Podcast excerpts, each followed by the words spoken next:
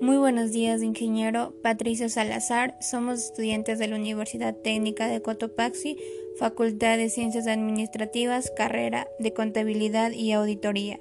El día de hoy vamos a presentar el tema de distribución de frecuencia.